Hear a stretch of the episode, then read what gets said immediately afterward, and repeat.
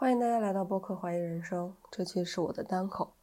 我准备想到哪儿就说到哪儿。不过今天有个大的主题是不要和我谈什么梦想，这个话题听起来挺丧的，而且跟我平时在播客里边表现出来的形象不太相符。确实，我一般在录播客的时候都会尽量的让自己的声音欢快起来，给大家营造一种特别积极向上的形象，但是。其实我知道那个也不是真正的自己，我其实没有那么正能量，而且确实也是这个话题，是因为今天晚上跟我哥打了个电话，突然想到的。我哥现在在北京，然后我们打电话聊到了找工作的事儿，我是指我找工作的事情，因为我已经 gap 一年多了，最近在准备看工作。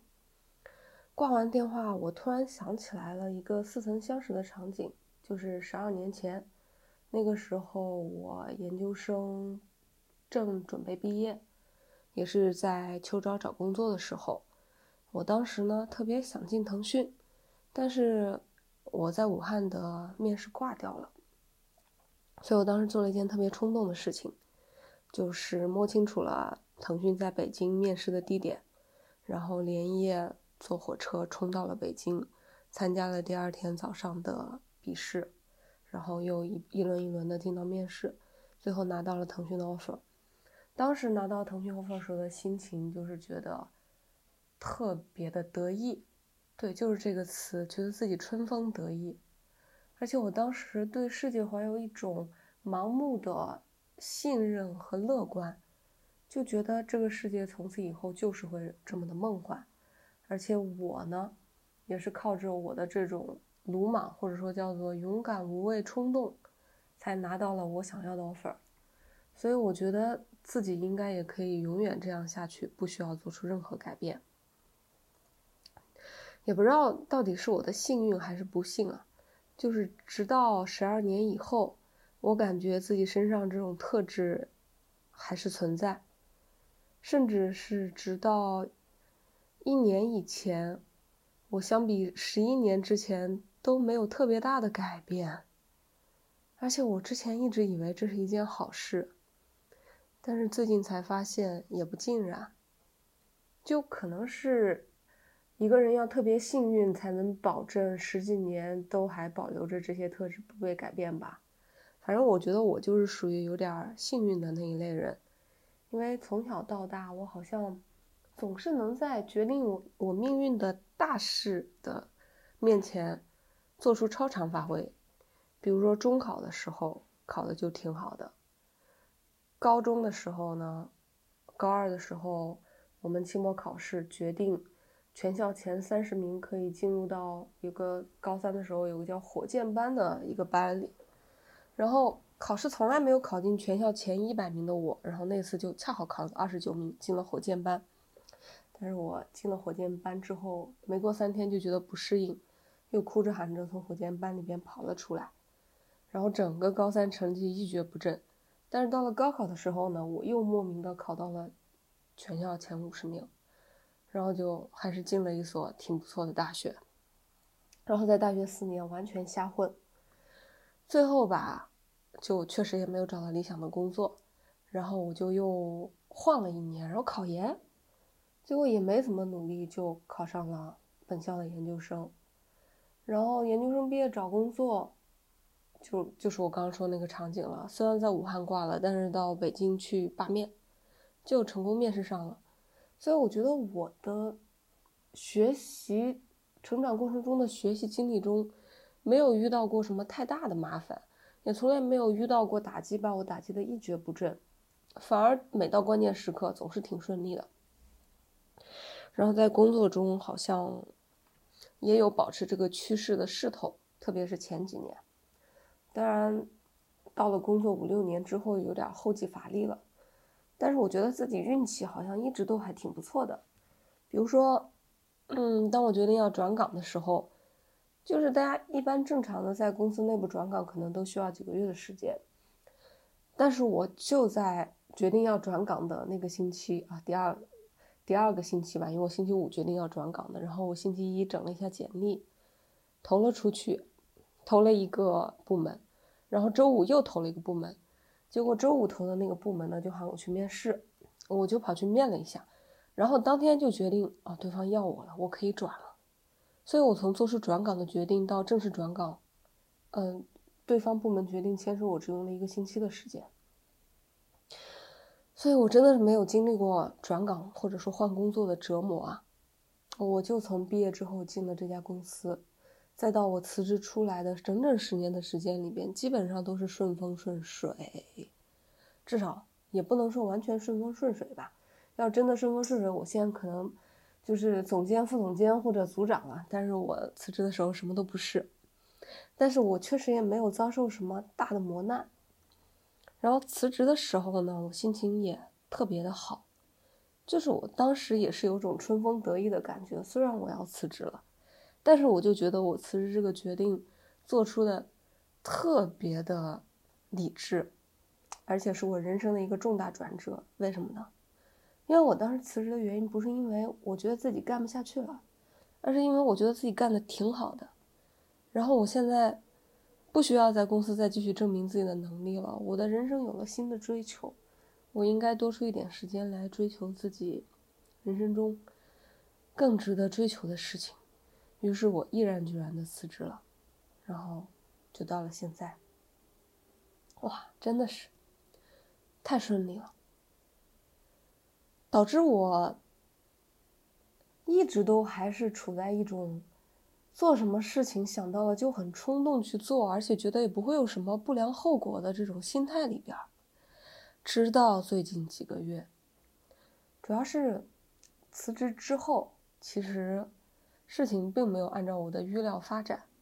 首先，最重要的就是，嗯，大家也知道，今年股市非常的不好，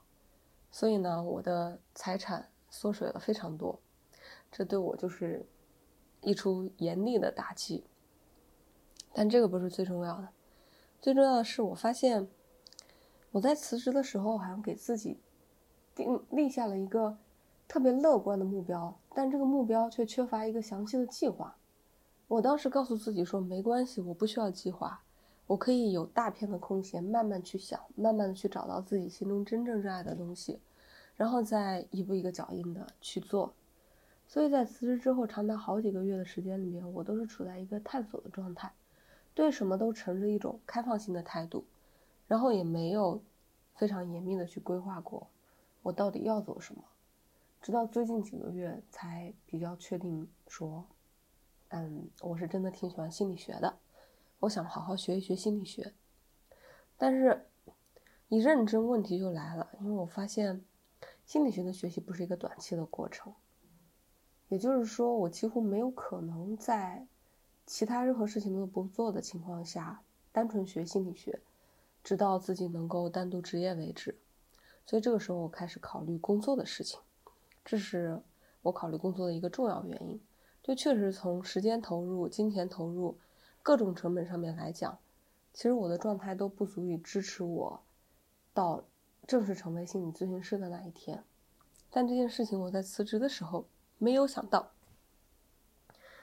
对，就是这么任性。然后还有另外一个很重要的原因，就是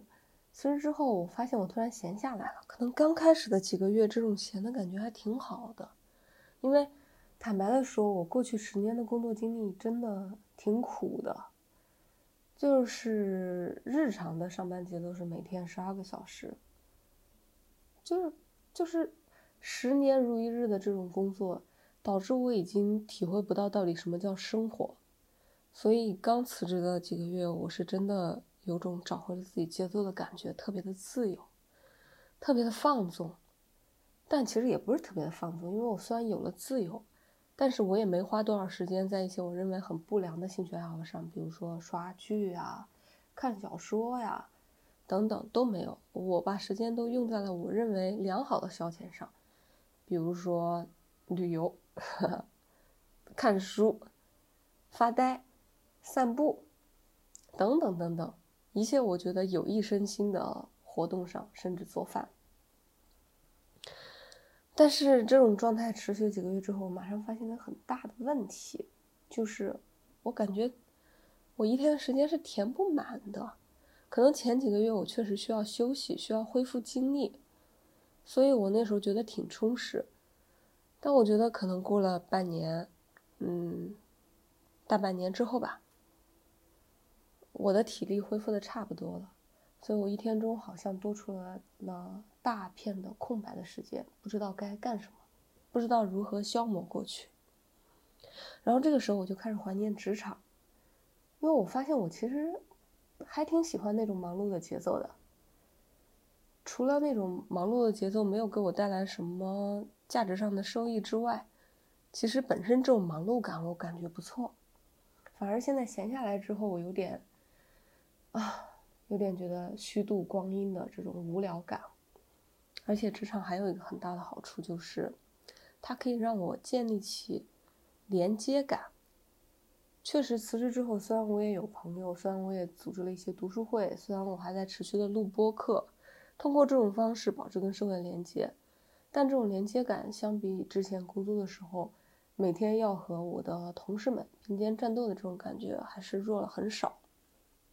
弱了很多啊。然后最开始的时候，我其实很不怀念这种感觉，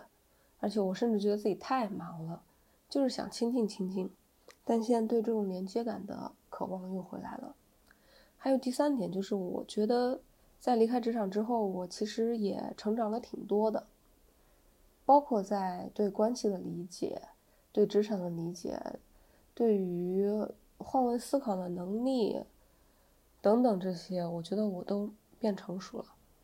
但是问题就是，好像学习了屠龙记，但是没有用武之地啊。所以我特别渴望回到职场上来验证一下我的这种成长，它是不是真实的发生的，是不是我可以更游刃有余在职场上面去跟我的上级、下级、同事相处了？我还挺想知道这个答案的。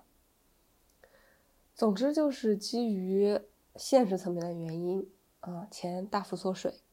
以及基于兴趣层面的原因，连接感，还有对自我成长的验证。我都觉得现在是该回到职场了，但大家也知道，今年互联网的行业是个什么样的情况。那想到找工作这件事情，我就有点头疼，因为我突然发现，好像我没办法生活在自己曾经幻想出来的那个美好的泡影里了。就是在我工作的前十年。嗯，基本上来讲，我的职场发展经历还是一个平缓上升，不对，应该说是迅速上升，然后又趋于平缓的上涨趋势。但我现在意识到这种趋势可能不太可行了，因为首先最重要的，毕竟我的职场经历已经中断了一年半嘛。那再想要回到职场，我还想回到当时那样的一个位置吗？我觉得不太可能了吧，而且这个判断也是早在我离开职场的时候就已经做出的。但是同时，职场它给我带来的一些不舒服的感觉一直都在，比如说我在职场的时候攀比心就挺重的，然后，嗯，很难不去在意，不去跟别人做比较，这点我相信，当我重新回到职场上之后也是。难以完全磨灭的。另外一点就是，职场里边无意义工作，它始终都是存在的，我也始终都要面对的。就是我确实要接受，我以后还是可能会花大量的时间在处理一些我认为是狗屁工作的事情上，这个确实也没有办法。然后还有一点就是，回到职场之后，时间肯定马上又不够了呀。我很难再保持现在这么悠哉悠哉的节奏和整体上面来讲比较平稳的一个怡然自得的状态吧，可能很难了。所以，就是从结果上面来看，好像我就是从嗯离开职场去外面晃了一圈，然后发现又要回到职场，好像就是一个梦想破灭的过程。要重新迎接现实，呃，确实从心路历程上面也是这样，不管是从结果，还是从过程，还是从任何一个角度来看，其实都是一个人从自己的幻想中醒来，接受现实的过程。所以我才在会在一开始的时候说，不要跟我谈什么梦想。我觉得谈论梦想这个事情是很奢侈的。又要说回我跟我哥打电话聊天的内容了。我哥是一个没有读过高中的，不对，高中还是读了的，没有读过大学的生意人。然后我呢是一个九八五大学毕业、研究生毕业的，而且一毕业就进入了一家给钱挺多的公司的一个九八五的毕业生吧，九八五大学出来的人。但是我觉得我哥可比我成功多了，不管是从收入，他打拼出了自己的生意，还是从幸福感的角度，他跟我说他觉得自己现在挺幸福的。为什么呢？首先他有一份工作，其次这份工作每年还能给他持续不断的带来收入和成就感，最后呢，他有一个和睦的家庭。有一儿一女，他觉得自己特别幸福。当他遇到情绪不好的时候的时候，他会做什么？他可能就是一个人待着，泡壶茶，看个电影，然后也就过去了。所以我觉得他比我成功多了。为啥呢？因为我曾经对于幸福的理解特别的理想化，就是我还是一个生活在梦想之中的人。我特别希望一切都是完美的，我无法忍受自己的生活中有什么不完美，而且我也以为我的生活就是会朝着完美的方向去前进的，因为从小到大我一路都这么幸运，凭什么这种幸运我不能保持下去？太可笑了，这种想法真的是，凭什么上天就要特赦我呢？直到现在我才意识到，我就是一个普通人。但其实成为一个普通人没有什么不好的，为什么要觉得自己是一个与众不同的人呢？为什么我觉得自己毕业于一所好的大学，进了一个好的公司，我拥有了一个看起来很高的起点，我就要在任何事情上面都要比一般人要更幸福呢？我凭什么呢？我觉得上天是公平的。刚我讲的所有的这些外在的条件，它都是作为一个人你的客观的境遇而已。但是，就像存在主义里边所讲的那样，对我现在要扯一些跟哲学相关的话题。这个我哥听说之后，他肯定要说我：“哎，你多读读书，陶冶一下情操也挺好的，但是你不能老这么飘着，要接接地气。”但我想说的就是。其实一个人的境遇如何，并不决定了他的什么东西，因为人生是不能拿来比较的。每个人都有自己独特的人生，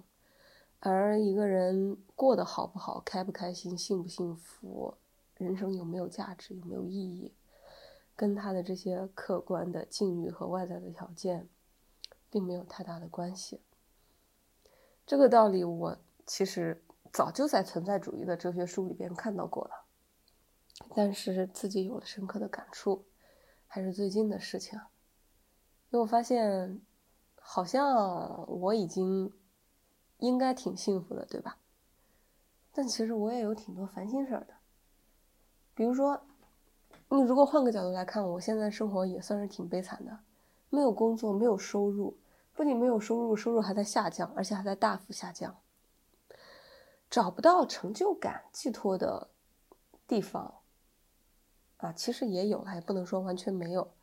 但是找找不到成就感可以稳定的寄托和密集的寄托的地方，而且未来的职业路径现在还处在萌芽阶段，就是还无法迅速的切换到未来的一个明确的职业上去，所以这么一看，我是不是也挺悲惨的？但其实我我哥说你已经比很多人要幸福多了，那确实也是，已经要幸福多了。所以我想说的就是，看你用什么样的视角来看待自己的生活了。如果拿我之前那种梦幻一样的完美主义的视角来看待现在的生活，那我别过了。但是，让我们面对现实，现实就是没有一个人的生活是顺利的，大家生活中都有很多问题，都有很多苦难。但是，靠着梦想是。我觉得很难去很好的处理这个事儿的，能让自己坚持到最后一刻，哪怕是觉得处到最低谷的时候还不放弃，还能继续站起来的，我觉得是人的自尊。好，就这样，今天就说到这儿吧，再见。